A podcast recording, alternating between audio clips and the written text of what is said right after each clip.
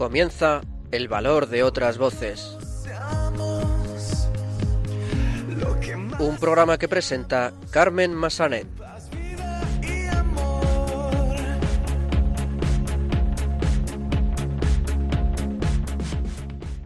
Muy buenas tardes, bienvenidos a una nueva edición de El Valor de otras Voces, el programa de discapacidad de Radio María. Me acompaña en estos micrófonos, como siempre, Silvia Lacalle. Buenas tardes, Silvia.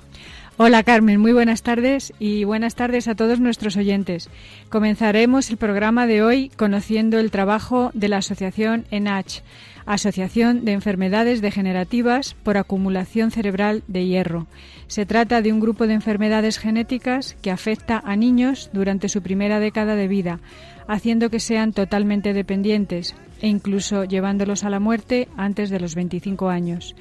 Saludaremos de nuevo a Alberto Gil, que en esta ocasión nos hablará sobre su presencia en FITUR, la Feria Internacional del Turismo, y nos explicará diferentes opciones que las personas con discapacidad pueden encontrar para viajar de forma accesible, desde un punto de vista religioso. Los locutores de Radio Roncali, que pertenecen a la Fundación Juan 23 Roncali, nos han traído las últimas noticias sobre discapacidad. Y finalmente conoceremos la historia de Abel, más conocido como el niño de los cuatro minutos. Abel padece hiperplexia, una enfermedad rara que puede producir crisis similares a la epilepsia, pero más graves. En el caso de Abel, solo tendríamos cuatro minutos para sacarlo adelante antes de que perdiera la vida o se produjera un daño cerebral más grave. Hoy estará con nosotros su padre, José Luis Vázquez, que nos contará su testimonio. Comenzamos.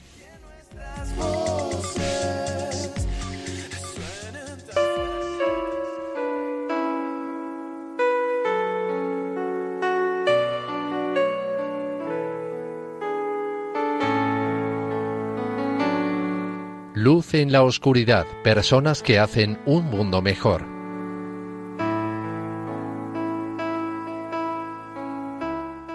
Pues como adelantábamos en el sumario, vamos a conocer ahora el trabajo de la asociación ENACH, Asociación de Enfermedades Degenerativas por Acumulación Cerebral de Hierro. Se trata pues de un grupo de enfermedades que afecta en la primera década de vida y hace que los niños que las padecen pues sean totalmente dependientes. Incluso les puede llevar a la muerte antes de los 25 años. Y para saber algo más sobre estas enfermedades y sobre el trabajo que realiza ENACH, tenemos con nosotros a su presidente, Antonio López. Muy buenas tardes, Antonio. Hola, buenas tardes. Buenas tardes. Hola, Antonio, muy buenas tardes. Cuéntanos en primer lugar cómo nace la asociación ENACH. Bueno, la asociación ENACH nace como, como consecuencia del, diagnóstico a, a una persona miembro de, de nuestra asociación, bueno, concretamente de, uno de sus hijos, y a partir de ahí, pues, eh, hay un, como, decirlo, hay un acto de, de rebeldía o de no conformidad o de no eh, resignación que pues pone en marcha eso una asociación con la finalidad de buscar a, familias que estén en similar circunstancias y a partir de ahí pues intentar eh, buscar alguna alternativa y no conformarnos con, con el escenario que se nos dibujaba eh, con el tiempo. Claro, y además vosotros sois los que sois los que buscáis pues el equipo de investigación. Comentabas en algún programa de la televisión de Canal Sur que no esperasteis que os resolviera el problema otro, ¿no? Por decirlo de alguna manera, sino que sois vosotros, ¿no? Los que os ponéis a buscar. Sí, claro. Eh, lo primero, eh, bueno, pues fue intentar tener una, una visión de cuál era la, situación, porque bueno, las familias que, que formamos parte de, la asociación nos dedicamos a otras cosas, no nos dedicamos al mundo de la ciencia, ni al mundo de la medicina, ni nada de esto. Y entonces lo primero era ver mm, qué nos eh, rodeaba ¿no? en cuanto al mundo de la ciencia y el mundo de la, de la medicina. Eh, bueno, tuvimos después de todo una agradable sorpresa, la única, y es que eh, había grupos de investigación que llevaban ya bastantes años investigando y no era ni uno ni dos, sino que había varios a nivel internacional. En España no había absolutamente nada, no, no se conocía la enfermedad y bueno, pues acudimos a varios congresos, a varios simposios a nivel internacional y vimos que bueno, pues que aquello eh, prometía, pero prometía a largo plazo. Es decir, que cuando volvíamos a casa y teníamos delante a nuestros hijos, pues decimos, vale, bien, esto es prometedor, pero para mis hijos, ¿qué? Y ese escenario pues se replicaba evidentemente en cada hogar, ¿no? Entonces, bueno, pues esa, esa era una, una situación. Luego otra situación, empezamos a evaluar si, si era factible buscar un fármaco para, para nuestros hijos y, claro, el problema de la búsqueda de un nuevo fármaco es que desarrollar un fármaco lleva años, muchos años, y sobre todo muchísimo dinero. Y una vez que se ha desarrollado el fármaco, tampoco es fácil ponerlo en el mercado para que sea accesible. Y eso también consume mm, años. Entonces, al final, teníamos, teníamos un problema, no, no, no teníamos ni tiempo ni dinero. Y luego, bueno, pues lo que también analizamos es, bueno, dentro de la ciencia, ¿qué, ciencia es la que más nos puede ayudar? Pues, pues, hay un tipo de ciencia que es la más habitual, que es la investigación clásica, cuyo objetivo, cuyo propósito es eh, agrandar, ensanchar el conocimiento en el mundo de la ciencia sobre áreas concretas. Bueno, en el área de neurología, pues ese tipo de ciencia es fenomenal porque va creando un camino de conocimiento que luego puede servir para muchas cosas. Pero luego también hay otro tipo de ciencia, que es la ciencia translacional, o sea, aquella que pretende eh, trasladar o trasladar el conocimiento que se adquiere en la investigación lo más rápidamente a los pacientes con la finalidad de mejorar su calidad de vida. Claro, Sí, perdona. Eh, ¿En qué les afecta? Hay varios grupos, ¿no? En las que se dividen, en los que se dividen estas enfermedades. ¿Puedes decirnos un poquito cuáles son y en qué les afectan a los pacientes? Sí, pero un segundito que ya estaba rematando. Claro, claro, disculpa. Entonces, al final con ese escenario que he dibujado, la, cosa era clara. Eh, no teníamos tiempo, no teníamos dinero y al final teníamos que buscar opciones terapéuticas para, nos, para los pacientes de esta generación. Por lo tanto, decidimos buscar un grupo de investigación, que es el que eh, está eh, desarrollando el proyecto Brain Cure, que, bueno, pues lo que, lo que le encargamos, lo que le pedimos fue que desarrollara eh, una metodología para, con fármacos ya existentes en el mercado, poder intentar buscar opciones terapéuticas. Y esto es algo que ya se hizo en la crisis del SIDA, se gestionó durante la crisis del SIDA con unos resultados excelentes, aquellos famosos antirretrovirales de las décadas de los 80, 90, y bueno, pues a, día de hoy no mueren pacientes con SIDA, mueren, de otra cosa, pues tienen la enfermedad cronificada. Ese era ese era nuestro objetivo y esa es la respuesta a la pregunta que me hacía, de que sí. debemos ir a buscar un grupo de investigación. Claro. Entonces, lo que te preguntaba, pues cuéntanos un poco en qué afecta estas enfermedades a los pacientes exactamente. Son 11 subtipos, cada uno se manifiesta de una forma distinta. Eh, en algunos casos, pues son niños que son normales y que en un momento determinado, pues a los 10 años, a los 11, a los 13, a la edad que sea, comienzan a hacer algo raro, a coger mal el bolígrafo o, o que comienzan a caerse más de la cuenta y a partir de ahí, pues una resonancia magnética, estudios genéticos y, la confirmación de la enfermedad. En otros casos no es tan rápido el diagnóstico, se enmascara con, con otras enfermedades y tal, pero bueno, lo que es, en resumen, por hacerlo corto, se van perdiendo las habilidades ganadas eh, y depende de eh, la edad del paciente, pues hay casos en donde las habilidades no se han llegado a ganar, por lo tanto el niño pues queda postrado en la cama y pues ya le digo, es una enfermedad o un grupo de enfermedades bastante devastadoras. Eh, lo podríamos denominar casi como un ELA, pero, pero en niños. o sea, van perdiendo sus habilidades de forma progresiva hasta que ya las complicaciones propias de, de este tipo de enfermedades pues llevan a un desenlace poco, poco deseado. Ajá. Eh, Antonio, y actualmente, eh, en estos momentos, ¿cuáles son vuestras líneas principales de investigación? Ahora mismo, de, entre los 11 subtipos, hay eh, uno que es el más prevalente, que supone el 50% de los casos, que se llama PECAN.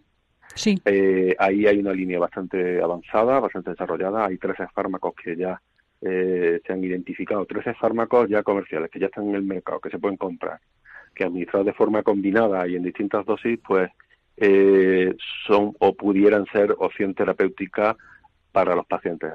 A nivel celular ha funcionado muy bien, es decir, en las biopsias de piel que luego se han cultivado a fibroblastos y luego a, neuronas del propio paciente, se han probado estos fármacos y el resultado ha sido muy positivo. Eh, este resultado de combinación muy positivo a nivel de un grupo pequeñito de pacientes que, están en tratamiento y el resultado ha sido realmente bueno. Eh, luego hay otra línea, que es la siguiente más prevalente, la enfermedad más prevalente, que se llama eh, plan. Aquí también hay un número de fármacos bastante altos identificados, son 15.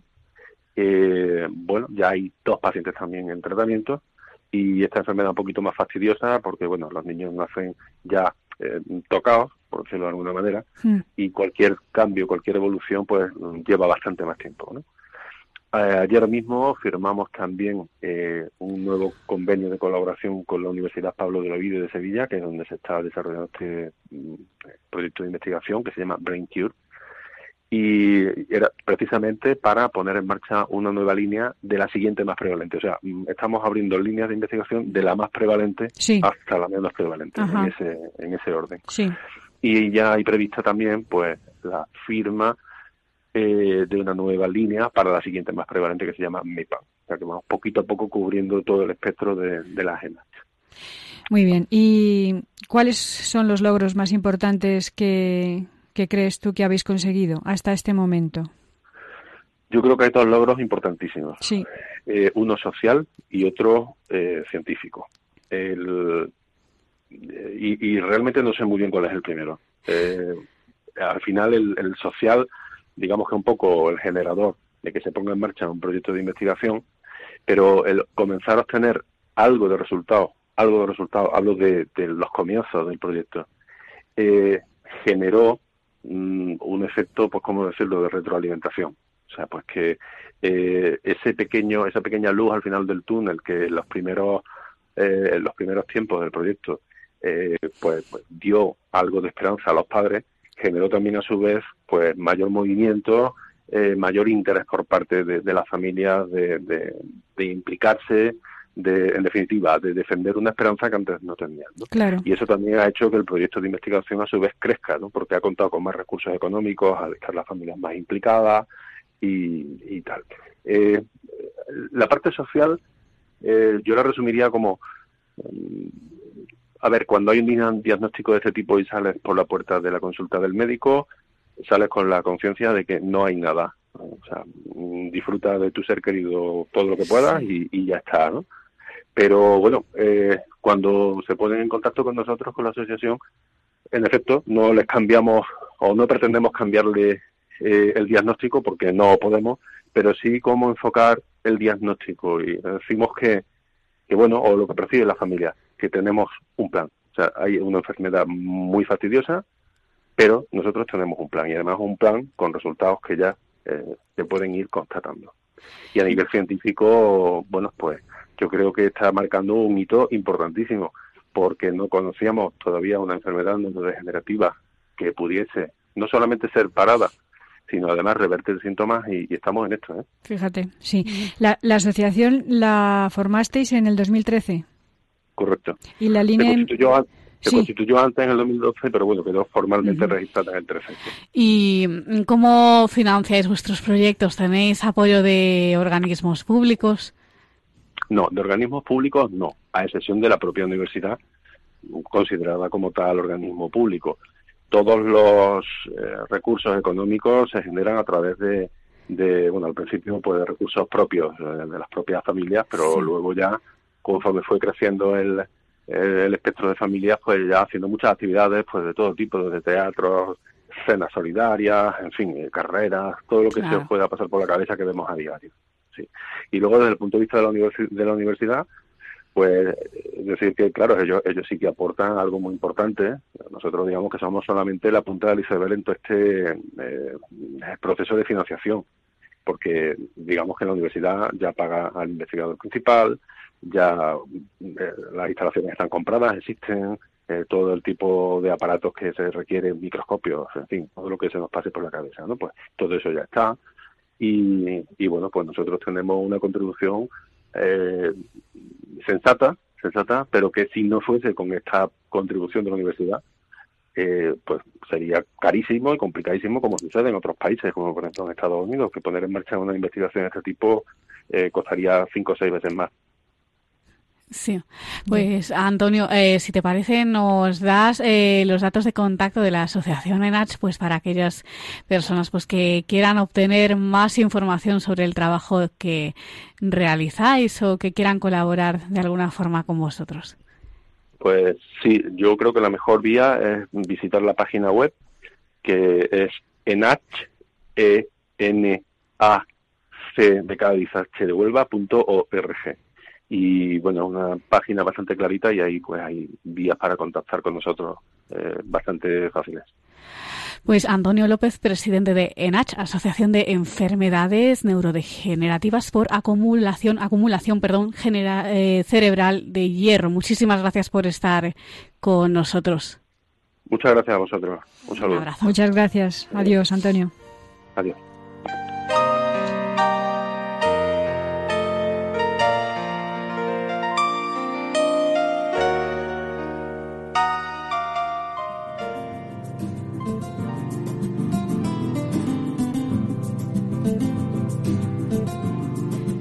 Continuamos en el valor de otras voces y hoy vamos a saludar de nuevo a Alberto Gil, escritor y colaborador habitual de este programa, pero esta vez no vamos a hablar con él de cine, como hacemos siempre, sino de viajes. Y en esta ocasión Alberto nos hablará sobre su presencia en Fitur, la Feria Internacional del Turismo, y nos explicará diferentes opciones que las personas con discapacidad pueden encontrar para viajar de forma accesible desde un punto de vista religioso. Muy buenas tardes, Alberto. Buenas tardes, Silvia. Buenas tardes, Carmen. Hola, Alberto. Muy buenas tardes. Pues eh, cuéntanos un poquito. Sabemos que te encanta viajar, así que bueno, fuiste a visitar Fitur, pues para ir en busca de alternativas, ¿no? Para ah, que las personas con discapacidad como nosotros pues podamos hacer un viaje. Bueno, la verdad que para mí siempre me gusta Fitur, porque aunque es complicado por el, la gran cantidad de gente que hay, pero sí que, bueno, pues tenemos ocasión de, no en todos los casos, pero bueno, sí en algunos, pues de disfrutar de, elementos viajeros, pues, eh, pues desde la música hasta trajes típicos que me dejan tocar eh, con todos los respetos, por supuesto, hasta maquetas y, bueno, pues también un poco eh, hacer llegar de alguna manera eh, con mi granito de arena un poco el, pensar ¿no? en, la, en la accesibilidad. Y bueno, eh, ¿qué alternativas eh, podríamos encontrar según lo que has podido ver mm, para mm, poder realizar nosotros un viaje accesible, pues desde un punto de vista religioso en este caso? Bueno, pues eh, alternativas sí que hay, por ejemplo, en Caravaca de la Cruz, en, en, el Museo del Vino, bueno, que son, es un museo que mm, recoge mm, una tradición muy bonita que hay en, allí en Caravaca, que es una carrera que hay eh, con caballos muy enjaezados, adornados, que van desde, hasta la, donde está la catedral, donde está la Veracruz. Y ese museo pues es, accesible, pues nos dejan tocar eh, esa pedrería y bueno la elaboración de, las distintas vestimentas de, los caballos.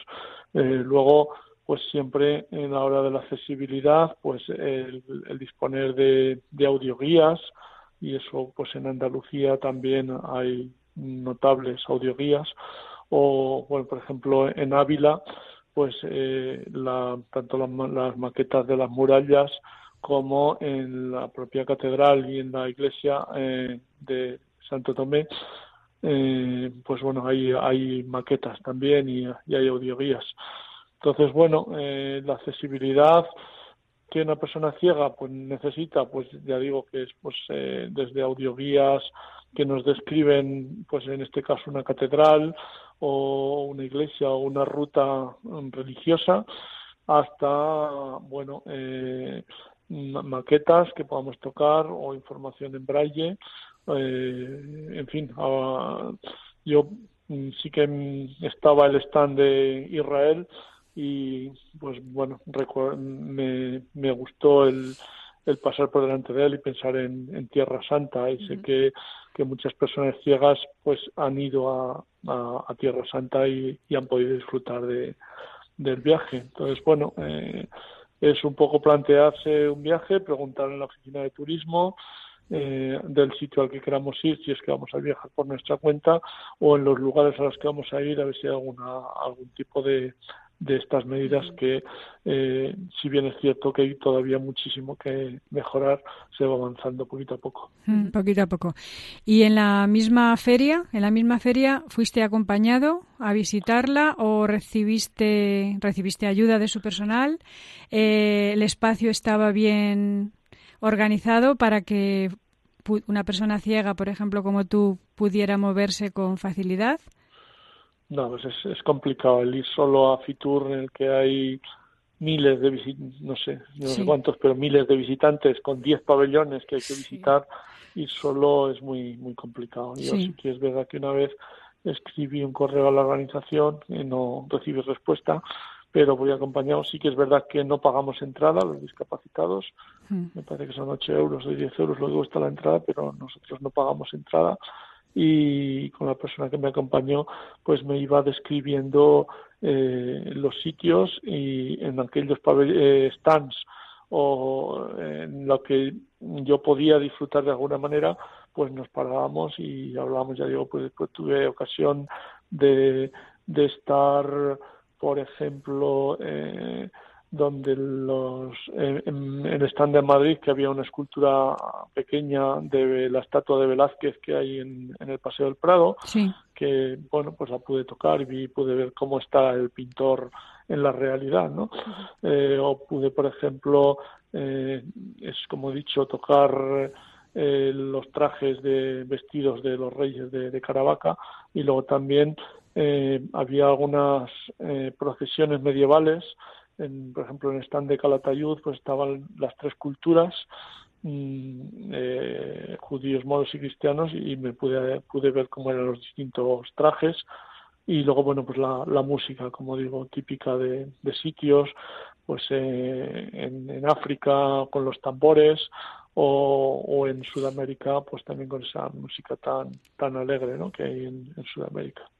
Sí. Ah, bueno, y en el, en el stand de Cantabria estaban descritas las fotos con leyendas en braille. Fue el único sitio en el que yo vi que hubiera presencia del braille. Fíjate, sí. Y Alberto, mm, antes has hecho referencia mm, en cuanto a que todavía falta mucho para, o falta todavía para el turismo inclusivo. ¿Qué, qué cambiarías tú? ¿Qué crees que hace falta todavía? Pues primero yo creo que hace falta todavía concienciación o información en, en los eh, entidades turísticas. Es cierto, ya digo que se ha avanzado y, por ejemplo, las edades del hombre, que ahora que estamos aquí en, en, Radio María, ya creo que lo hemos comentado algún año o en otro momento, es plenamente accesible. Bueno, pues eh, en ese sentido, ¿no? Hablar mm, con las entidades turísticas y sobre todo con, con las personas que van a realizar pues la, en este caso las guías o los que están en museos o los que están en las propias catedrales mm, falta en principio concienciación ¿no? de, pensar que somos unas personas más que es verdad que necesitamos una ayuda pero que podemos y tenemos derecho a disfrutar del, del entorno turístico eh, a partir de ahí pues bueno medios materiales pues claro eh, como digo audioguías maquetas eh, información en braille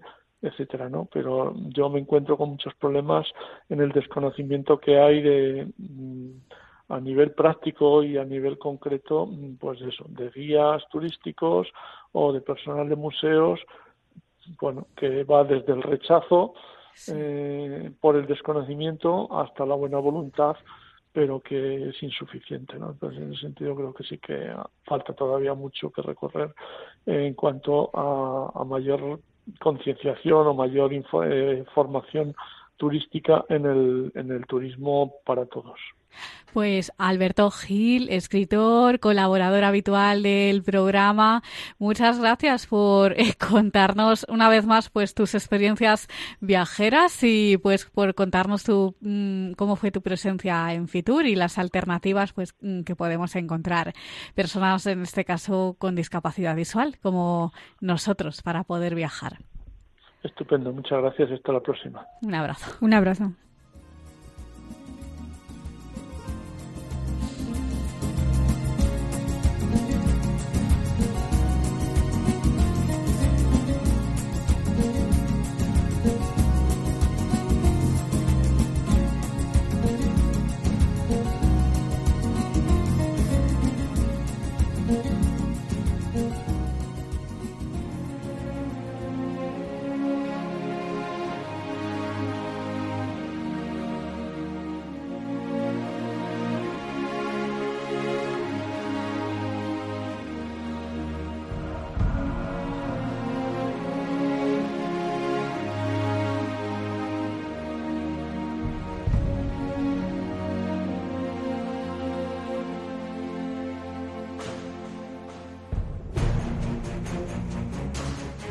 Continuamos en el valor de otras voces y vamos a escuchar ahora las últimas noticias sobre discapacidad.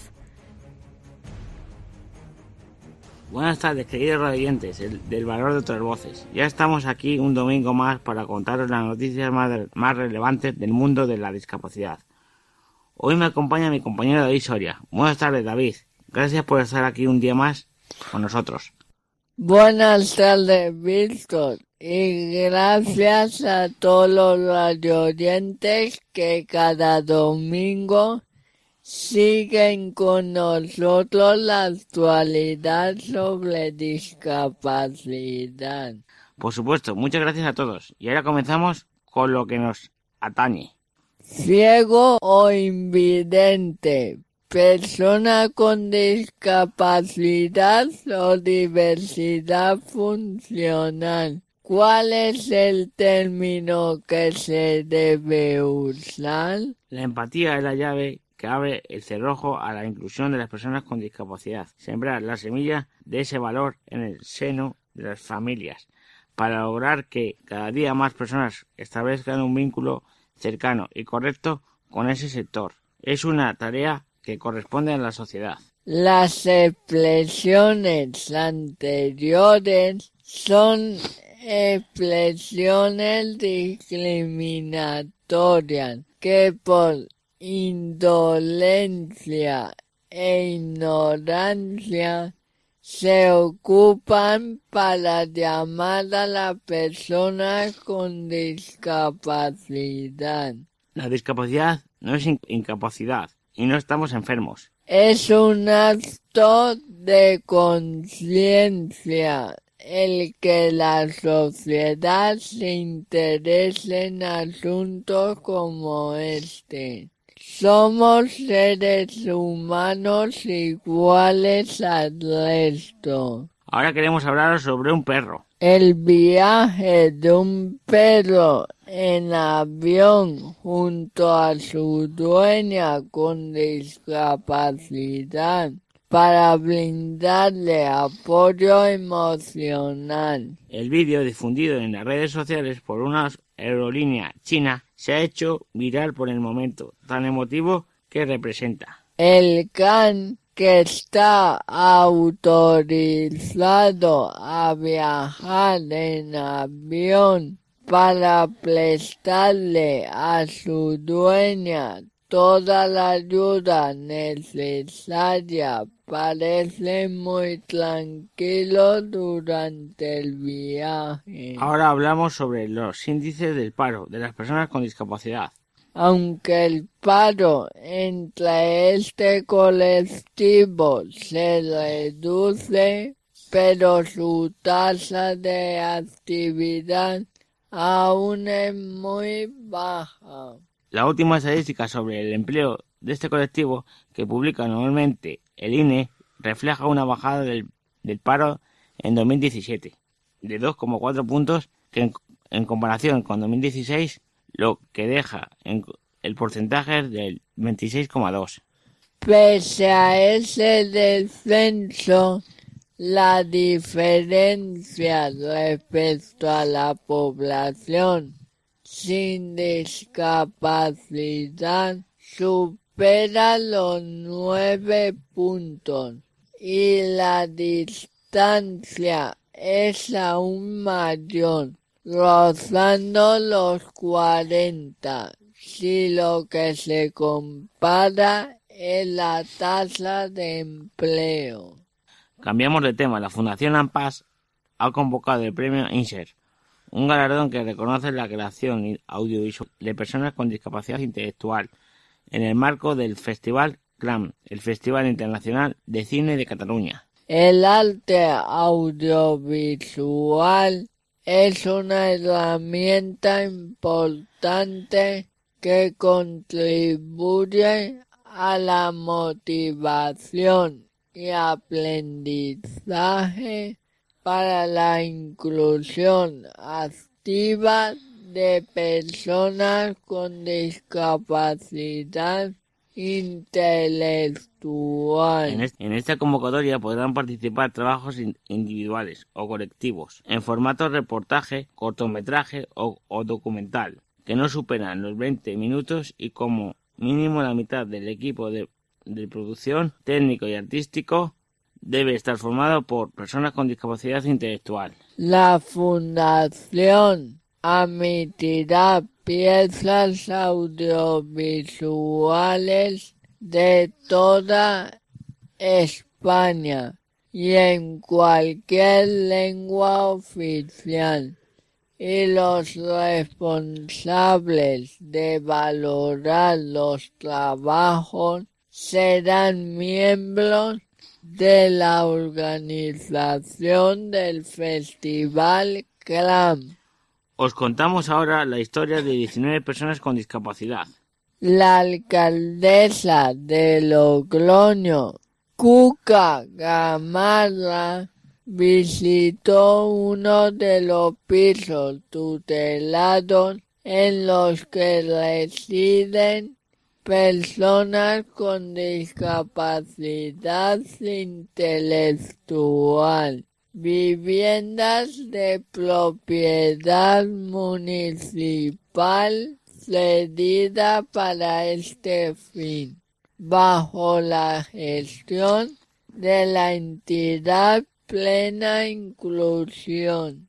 Los usuarios se reparten eh, en uno de seis plazas para mujeres y otro de seis para hombres y otros dos con capacidad para cuatro personas, uno para hombre y otro para mujeres. Este es uno de los objetivos que Logroño, una ciudad que trabaja desde hace años por ser inclusiva, se ha marcado como prioridad viajáis en autobús normalmente? Si es así, los autobuses de ALSA incluirán un documental sobre la discapacidad intelectual en su programación. El documental Contigo Contamos, realizado por Plena Inclusión Madrid, a fin de acercar el mundo de la discapacidad intelectual a sus clientes. Desde este mes, el documental estará incluido en la programación audiovisual de ALSA. Ofrecerá esta temporada a bordo de los 400 autobuses que realizan servicios nacionales de largo recorrido. Para finalizar, queremos contaros que el Metro de Madrid implantará un sistema de comunicación para usuarios con discapacidad auditiva. Los dispositivos con esta tecnología se instalarán en los interfonos de los andenes y vestíbulos y los intercomunicadores de las cabinas de ascensor de más de 30 estaciones de la red y estarán señalizados de acuerdo con la normativa. El dispositivo está configurado por bucles de inducción magnética que permiten a la persona con discapacidad auditiva oír con una mayor claridad. Así podrán participar en una conversación o solicitar ayuda al personal del metro simplemente situándose cerca del bucle y colocando su audífono en la posición T. De momento solo está en algunas estaciones, pero a lo largo del 2019 se instalará en el resto de estaciones. Gracias compañero. Estas han sido todas las noticias sobre discapacidad. Os esperamos en 15 días. Mientras tanto, que paséis un buen feliz domingo. Hola, soy Juan. Hola, soy Juan. Yo también soy Juan. Y yo. Todos somos Juan. En Fundación Juan 23 Roncali trabajamos con mucha pasión preparando a las personas con discapacidad intelectual para el mundo laboral. Hola, yo soy Juan. Trabajamos Pues muchas gracias compañeros de la Fundación Juan 23 Roncali por traernos las últimas noticias sobre discapacidad. Nos escuchamos en 15 días.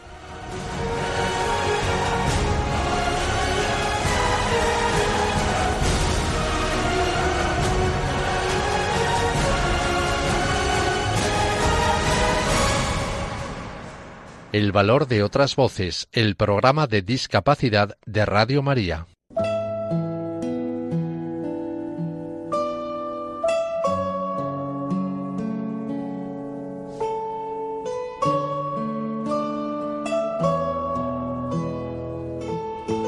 Testimonio. Continuamos en el valor de otras voces y hoy vamos a conocer la historia de Abel, más conocido como el niño de los cuatro minutos. Abel padece hiperplexia, una enfermedad rara que puede producir crisis similares a las de la epilepsia, pero más graves. En el caso de Abel, solo tendríamos cuatro minutos para sacarlo adelante antes de que perdiera la vida o se produjera un daño cerebral más grave aún. Hoy estará con nosotros su padre, José Luis Vázquez, que nos contará su testimonio. José Luis, muy buenas tardes, ¿qué tal? Hola, buenas tardes. Pues mm, cuéntanos exactamente, en primer lugar, en qué consiste la enfermedad de Abel, cómo le afecta. Bueno, la hiperplexia es bastante similar a la epilepsia, como tú bien has dicho. Eh, la diferencia es que las crisis son de riesgo vital. El niño a menudo en esas crisis, que son bastante frecuentes, eh, entra incluso en parada cardiorrespiratoria, necesitando a su lado 24 horas un profesional en maniobras RCP. Eh, la madre y yo estamos formados porque nos formaron desde el hospital, pero claro, nuestro miedo es que cuando llegue al colegio, cuando entre en el colegio, que ya tenía que estar hace año y medio, eh, no hay no haya nadie que pueda socorrernos en caso de una crisis tan grave. Eh, claro, eh, ¿cuándo os, dais cuenta de que algo no va bien en Abel? Decís que la primera crisis la sufrió nada más nacer, ¿verdad? Comentáis en algunas entrevistas anteriores. Sí, Abel nace el 1 de mayo de 2014 y en la misma sala de parto ya vimos que algo no iba bien. El niño se puso tenso, rígido, y la piel eh, se le puso se le puso de color morado, no respiraba y bueno, eso ya nos dimos cuenta con el tiempo que era una crisis y estuvimos tres meses y medio ingresados en el Hospital Virgen de Rocío porque bueno, en realidad eh, el diagnóstico es complejo, bastante complejo hasta que se determinó que lo que sufría era hiperplexia, que es una enfermedad bastante rara, que solamente hay siete casos en España. ¿Y cómo asumís la noticia del diagnóstico? Bueno, es duro, es muy duro darte cuenta que nosotros tenemos una niña normotípica sin problemas y de repente te encuentras con un niño que acarrea un montón de problemas, problemas respiratorios, problemas de corazón, y, tu vida cambia. Tu vida cambia porque, bueno, eh, a tiene cuatro años y medio, son cuatro años y medio que o la madre o yo siempre estamos con él, porque no lo podemos dejar solos. Entonces la vida te cambia, eh, bueno, te cambian los amigos, te cambian los hábitos, ya no puedes ir a cenar con tu pareja, ya no puedes ir al cine, actividades cotidianas que entiendo de cualquier familia, cualquier matrimonio, que tienes que dejar de hacer por, por el bien de, de, Abel. Abel tiene una hermana, dices, eh, ¿de qué edad? de siete años. Ah, y ella mm, eh, es consciente de mm, la enfermedad de su hermano, le habéis contado, lo entiende, cómo, eh, cómo lo lleva, qué le habéis. Sofía lo tiene más que asumido y además es una guerrera. Sofía nos ayuda en, momentos duros, momentos de crisis, ya sabe cómo atajar el problema y, y ella está súper concienciada. Además, bueno, a raíz de lo de Abel, eh, estuvimos en la plataforma, estamos en la plataforma Atención Temprana de Andalucía y creamos la Fundación Antonio Guerrero. Antonio Guerrero, al que hemos entrevistado en alguna ocasión, sí. Sí, sí, eh, la cual tengo el honor de ser patrono de la fundación y, claro, eh, relacionarse con niños diferentes, digámoslo así, eh, hace mejor personas a nuestros niños, hace futuras buenas personas. Entonces Sofía está muy implicada con el colectivo de la discapacidad a pesar de tener, de tener tan solo siete años. Vamos, te puedo contar anécdotas que te pondrían los pelos de punta. ¿Como cuál? Por ejemplo, por, ejemplo, un día estamos en una reunión y había una, una niña que tiene un problemita y Sofía estaba jugando con ella y claro, bueno, nosotros nos echamos mucha cuenta cuando nos montamos en el coche y nos fuimos para, para casa. Sofía me dijo, papá, hoy me lo he pasado muy bien, pero al final un poquito mal. Digo, ¿y eso por qué? Dice, no, porque es que esta niña me empujaba. Claro, mi mujer le dijo, Sofía, es que esta niña tiene un problema como lo tiene Abel. Y ahí mm. se quedó la conversación. ¿Cuál es mi sorpresa? De que cuando estamos en casa ya cenando, Sofía se acuesta, me llama y me dice, papá, digo, ¿qué pasa? Y me mira y me dice, mm, yo, yo quiero ayudar a esta niña. ¿Qué tengo que hacer para ayudar a esta niña como lo haces tú? Y la verdad es que eso te pone los pelos de punta cuando viene de una niña con tan solo siete años. Saben más de lo que nos creemos, ¿eh? Cuidado. se dan cuenta de todo y además está súper concienciada y además ella está orgullosa como lo estamos nosotros, como no podía ser de otra manera, de, de, Abel. Sí, eh, mm, sabemos que, que, vosotros procuráis que Abel lleve una vida lo más normal posible, ¿no? Cuéntanos cómo es un día en la vida de Abel. Bueno, eh, toma tres anticonvulsivos, ¿vale? Bastante potentes, lo cual lo tienen un poco sedado. Eh, Abel debería estar yendo al colegio para que la vida fuera normal. Desgraciadamente no nos lo han permitido hasta, hasta ahora por una serie de motivos que ahora os explicaré. Y, y, la vida de Abel, pues él se levanta, acude religiosamente a sus terapias, bastante costosas, por cierto, otra cosa que nunca entenderé bastante costosa. Atiende, va a sus terapias y evoluciona, bueno, evoluciona a su ritmo, ni más ni menos a su ritmo. Eh, Abel, cuando tenía dos años, nos dijeron que nos hiciéramos a la idea de que jamás iba a andar. Nosotros nos negamos a, creerlo, pedimos un cambio de especialista y te puedo garantizar, y esto muchas veces lo cuento y me dicen que eso no puede ser cierto, que Abel me lo llevé yo en brazos a otro especialista y salió en esa misma sesión a los 15 minutos de mi mano andando y Abel hoy corre. Ahora nos han dicho que Abel nunca hablará. Bueno, pues de momento ya me dicen las cinco vocales. Bueno, bueno, pues se están equivocando, ¿eh? Se están equivocando y bien. Pero claro, los padres con niños con diversidad funcional nunca jamás debemos ser conformistas. Debemos asumir lo que hay, claro, que sí. sí. Pero conformistas jamás. Jamás. Y mm, hablemos ahora, hablemos ahora de las crisis que produce esta enfermedad. Eh, Dinos cómo, cómo podríamos saber cómo estamos ante una de estas crisis tan fuertes y tan graves. Bueno, vamos a ver. A ver, cuando entra en crisis me provoca una rigidez total, ¿vale? Para que te hagas una idea, yo mido 1,85 y a ver tiene solamente 4 años. Y yo mido 1,85 m. Eh, la forma de proceder es mm, doblarle las piernas y el tronco, ¿vale? Y yo tengo que emplear toda mi fuerza para poder doblarlo a un niño de 4 años. O sea, la rigidez es brutal. Sí. Entonces el niño de repente empieza a, ponerse morado, le falta, le falta oxígeno. En ese momento utilizamos un soporte de oxígeno que tenemos en el carro, otro en el coche, dos en casa, en fin, siempre llevamos soporte de oxígeno. Y el ambú, el globo de salvamento. ¿Vale? Sí. Y hacemos una, una reanimación cardiopulmonar bastante similar a la que se hace cuando hay algún ahogado en la playa o en la piscina que vemos en las películas, pues es bastante similar. El agravante que tenemos es que si no lo hacemos bien en cuatro minutos el niño o bien muere o bien sufre daños cerebrales irreversibles. Entonces esa es nuestra preocupación.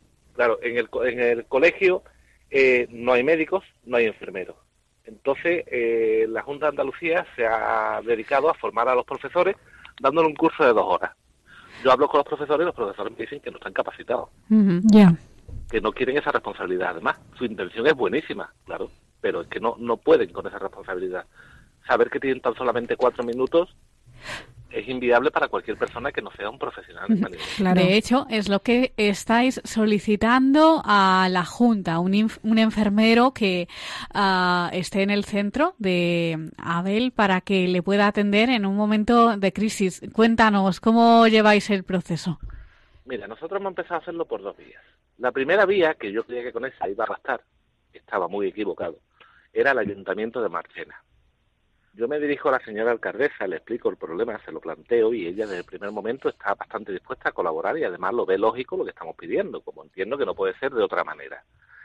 Ella nos acompaña, bueno, acompaña a mi mujer a, la Consejería de Educación y nos sentamos, bueno, se sienta mi mujer y la alcaldesa con la señora consejera, o sea, perdón, con la señora delegada, Francisca Aparicio, y otra persona más de la, de la delegación, que no, no, no te puedo decir el nombre ahora porque es que no me acuerdo, vamos. Y total, después de explicarle el problema, le dicen que el enfermero no lo van a poner. Que no lo van a poner porque eso no existe, cosa que es totalmente falsa, porque los centros de educación especial no solamente tienen enfermeros, sino que además tienen médicos. Sería solamente un problema de traslado. Cuando mi mujer le dice, bueno, es que si no lo pone, los médicos dicen que mi hijo tiene bastantes posibilidades de morir. Y la respuesta de esta señora, que está para representarnos a todos, que no se nos olvide, es, si tu hijo muere, es un accidente y accidentes ocurren todos los días. claro, ahí mi mujer mira, mira a la alcaldesa, que la alcaldesa de Marchena tiene fama de ser una mujer bastante valiente, bastante hecha para adelante, pensando que va a contestar. Y la alcaldesa mira a mi mujer y le dice, cuidado si lo vas a contar o lo vas a publicar, porque todo esto se puede volver en tu contra. O sea, no tiene bastante mi mujer con cambiar su vida por completo con un niño con discapacidad sino que además sufrimos las amenazas de, estas personas. Es que ya hasta ahí podíamos llegar. Eh, la alcaldesa de Marchena, en vez de, ayudar, se ha dedicado a poner palos en las ruedas ¿eh? y, a, intentar impedir que consigamos esto porque así ha recibido las órdenes pertinentes desde, arriba. Y se ha centrado en decir que si mi mujer cobra una, una, pensión por, por Abel, por, por, la, por dependencia, que lo que tiene que hacer es renunciar a ella para poner el enfermero en el centro. Mire usted, yo no tengo que por qué pagar el enfermero de un centro escolar. Además, la, la pensión de mi mujer, que yo lo digo, es mensualmente 387 euros y mi niño necesita casi 1.000 euros mensuales en terapias. También mm, quiere que, pague, que, paguemos la, la, enfermera. A mí me parece una auténtica aberración. Pues sí, pues sí. Una auténtica aberración, desde luego. una, barbaridad, una barbaridad. Después de esta respuesta de la señora Francisca Aparicio, pues hemos tomado medidas legales, como no podría ser de otra manera, y, la tenemos la hemos denunciado, claro, a ella, a la consejería y a la delegación. Estamos esperando a ver que, el juez diga, porque dictamine, porque además ya el fiscal de menores eh, instó a la Junta de Andalucía a poner de forma inmediata el enfermero en el centro escolar, pero no han recibido ni, ni respuesta siquiera. O sea, es que no han tenido ni la, ni la vergüenza de contestarle al fiscal de menores. Ya. Ah, José Luis, ¿crees que la, calidad de vida de Abel podría mejorar? ¿Se están llevando a cabo líneas de investigación al respecto? Eh, se está llevando una línea de investigación, Mito Cure, que la lleva don José Antonio Sánchez Alcázar, profesor de la Palo de la Vide, que además este proyecto lo estamos financiando la, la Fundación Antonio Guerrero, ¿vale? Cofinanciando. Y bueno, ya hemos hecho entregas de 9.000 euros y este mes esperamos hacer otra entrega más, en la cual en ese estudio, bueno, pues estudian los, distintos problemas mm, con, de muchos niños y entre ellos ha entrado, ha entrado el Gabel. ¿Cómo veis el futuro para él? ¿Creéis que va a poder llegar a hacer una vida normal? Mire, con el actual sistema que tenemos ahora mismo, eh, estos niños están abocados a ser pensionistas estamos creando futuros pensionistas en vez de crear a futuras personas aptas para la sociedad. Yo no digo que el 100% de los niños vaya a tener una vida completamente normal, por supuesto que no, yo soy objetivo, pero yo pienso que muchos, muchos, muchos, muchos, muchos de esos niños sí van a sí van a mejorar su vida bastante, pero bastante, bastante. Claro, para eso necesitan una normalidad, una, una inclusión educativa, que, que ahora mismo no la tienen y necesitan mucho, de muchos recursos que entiendo que las administraciones, las distintas administraciones son las que deben responder ante ellos. Por supuesto. Pues José Luis Vázquez, padre de Abel, más conocido, como decimos, mm, como el niño de los cuatro minutos. Muchas gracias por contar tu testimonio y esperemos de verdad que muy pronto consigáis ah, lo que tanto tiempo lleváis pidiendo y que eh, la vida de Abel pues pueda cambiar y pueda ser Me más normal. un pequeño inciso. Eh, es también importante recordar que, bueno, eh, ante el revuelo formado en el pueblo por, el tema de Abel, porque el pueblo eh, Marchena está con Abel, como no podía ser de otra manera, eh, se llevó a pleno y en el pleno se aprobó por mayoría dotar al centro de un enfermero escolar. ¿Cuál es nuestra sorpresa? Que la señora alcaldesa se niega porque dice que los plenos no son vinculantes. O sea, lo que decide el pueblo, pues esta mujer se lo pasa por el arco del triunfo y a nosotros nos deja sin enfermero y sin nada. Y además ella, feliz de la vida, vamos, es que, es que esta mujer es así. Eh, algún día le tendré que agradecer los dos cursos que mi hijo ha perdido gracias a ella y a sus compañeras. Pues ah, esperemos de verdad, José Luis, que mm, pronto esta situación cambie y mm, puedas contarlo aquí en el Esperemos que programa. sí, porque además tenemos el compromiso personal de don Juan Manuel More- Moreno Bonilla, nuevo presidente de la Junta de Andalucía, de solucionar este tema y creo que así va a ser en breve. Esperemos que, que, que, lo- que, que cumpla lo prometido. Un abrazo, José Luis. Un abrazo y muchas gracias, José Luis. Muchísimas gracias a vosotros. Adiós.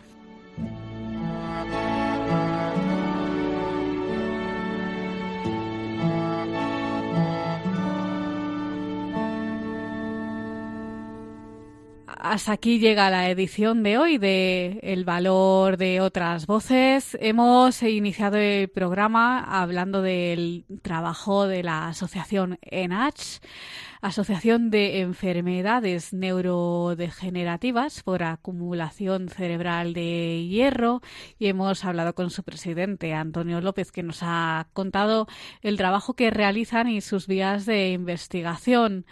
Alberto Gil, escritor y colaborador de este programa, ha estado con nosotros para hablarnos de su visita, de su presencia en Fitur, en la Feria Internacional del Turismo, y nos ha contado algunas alternativas de viajes accesibles desde un punto de vista religioso que podemos encontrar las personas, en este caso, con una discapacidad visual, como la de Alberto también.